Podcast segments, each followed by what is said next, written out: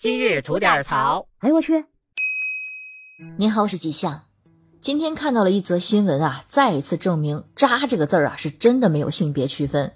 在山东潍坊，有一位退伍军人魏先生和他的妻子呢是在二零一一年结婚，婚后的第二年呢便有了大儿子，并且在二零一七年呢又有了二儿子。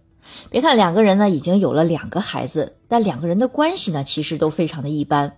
魏先生之前也在采访中说到，说妻子对他呢一直都是不冷不热，直到二零二零年他退役回来之后，妻子对他的态度呢就更是不好，也从来不照顾家里边。有一次他们吵架，魏先生就脱口而出说：“你是不是在外面有人了？”可他没想到啊，仅仅是这么一句试探，妻子就居然承认了。那自此之后呢，双方的关系也算是彻底破裂了。于是，在去年七月孩子放暑假的头一天晚上，夫妻俩呢就彻底把话说开了。魏先生提出说，为了孩子，两个人呢就好聚好散，尽快去把婚给离了。但魏先生的妻子觉得呢，虽然这个婚可以离，但是得谈谈条件。因为他知道魏先生的老家呢刚刚进行了拆迁，于是要求必须要给他两百万的现金，还有一套房子，他才会同意离婚。那此话一出啊，都快给魏先生给气乐了。他实在没想到这个妻子作为一个过错方，居然还能狮子大开口。于是想着，既然对方外面有情人，不如就查一些证据，能够证明妻子是过错方，那到时候打官司呢也会更有把握。而就在这段期间，魏先生的家人和朋友也有了一个提议。说要不要去做个亲子鉴定？如果没问题的话，那当然更好，以后也不会因为妻子出轨的事情呢对孩子有所心结。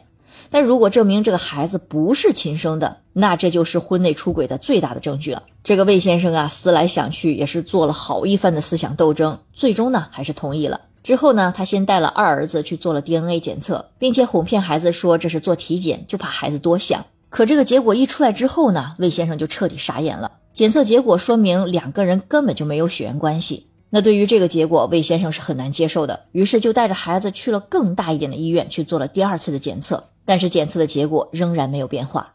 受到沉重打击的魏先生呢，只好又带着大儿子也去做了一次亲子鉴定。好在大儿子呢是他的亲生骨肉。可是，对于自己被蒙在鼓里绿了那么多年，还替别人养了六年的孩子，那这个结果魏先生实在是无法接受。最终决定追究妻子的情人破坏军婚的法律责任。于是，在二零二二年的十一月，这名男子就被抓了。在今年的一月十三日，因涉嫌破坏军婚罪，被寿光市公安局取保候审。由于男子也承认了自己是明知道魏先生是现役军人，所以整个案件事实充分，证据确凿。根据婚姻法的第二百五十九条，当属于破坏军婚罪。而事已至此，魏先生除了要追究男方的法律责任，还会对自己的妻子进行追责。